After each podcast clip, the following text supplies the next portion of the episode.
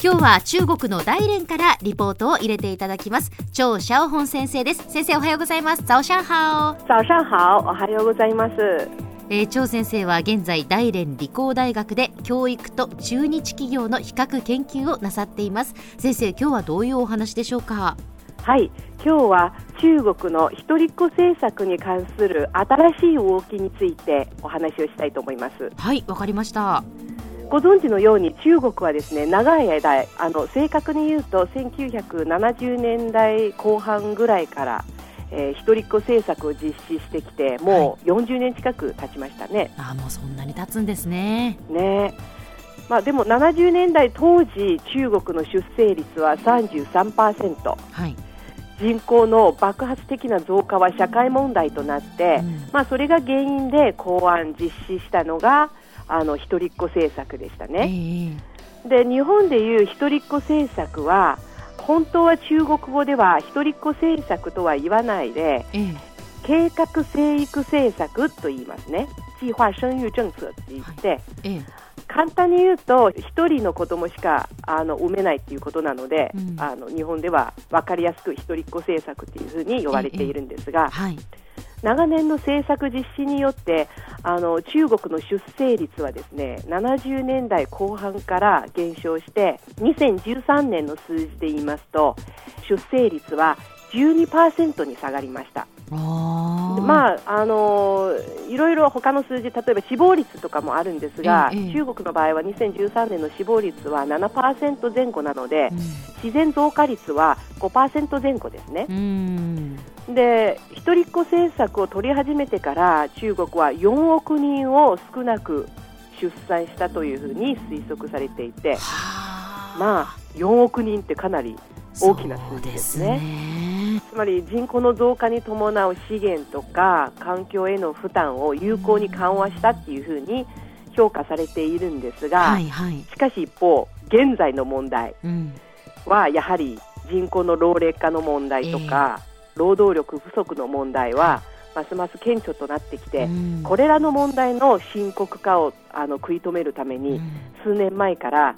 夫婦自身は2人とも一人っ子であった場合、この夫婦の間で2人目の子供を出産してよいという政策を打ち出しました。はい、ところがですね効果は限界的でしたので、うん、あの去年ですね、2014年の3月に政策をさらに調整して緩和してで夫婦自身はどちらでもいいので、うん、その1人が一人っ子であった場合はその夫婦の間では2人目の子供を出産することができるっていう政策の実施を指導したんですね。そうでしたね。はい。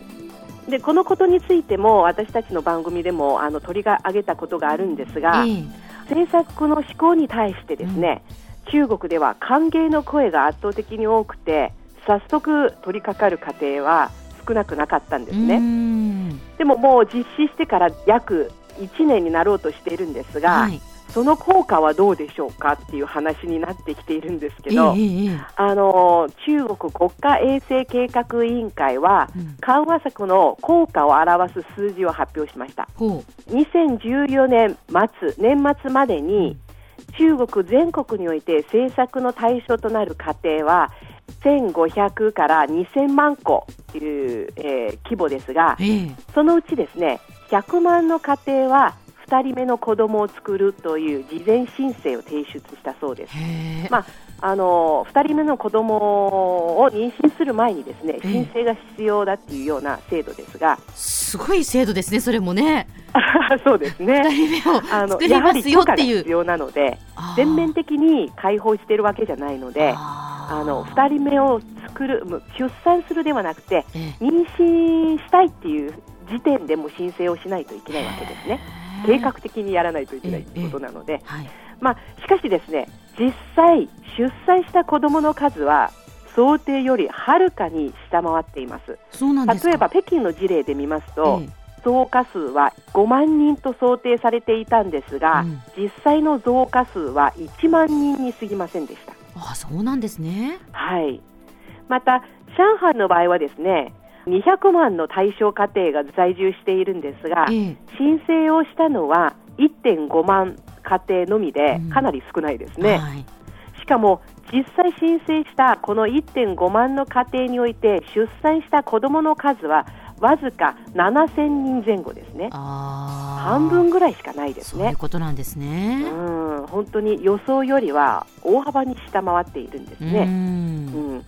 まあ、実際生まれてきた子どもの数が少ないということの理由は何なのかっていうのがいろんなあのことが考えられているんですが、やはり夫婦双方の健康上の問題ですとか、仕事のプレッシャー、教育、生活負担が重い、それで2人目を考える余裕がないなどの、まあ、客観的な要因と主観的な要因が重なっていて、あの今のあの数字になっているんですが、でも主な原因はですねやはり精神的、経済的な余裕がないということですね。あそうなんですね、はい、私私の実感から言ってもですね、うん、周りの出産適齢の友達はですね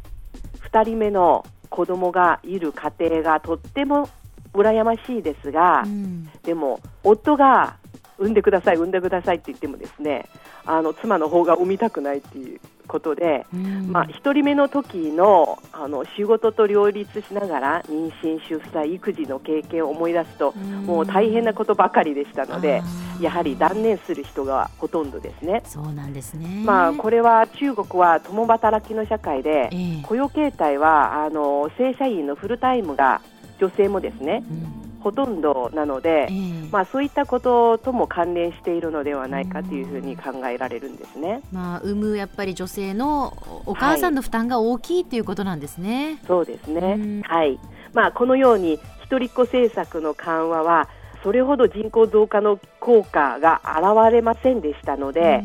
2015年度からは2人目の子どもの出産許可が条件をつけないで全面的に広げていくのではないかというふうに専門家は予想しているんですね。なるほど。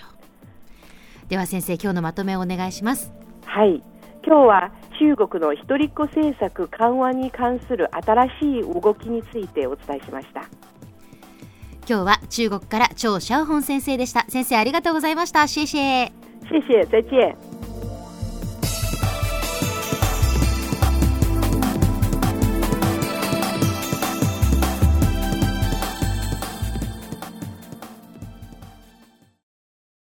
ゾクゾクグイグイメラメラつながる。ゾワゾワ。ハラハラ。メキメキ。つながる。ズキズキ。モワモワ。ホカホカつながる。キリキリ。ザワザワ。キュンキュン。ガンガン。ワクワク。うずうず。ドキドキ。ルンルン。バクバク。九州人のいろんな気持ちつなげます。九州から輝こう。キラキラつながる。 QTnet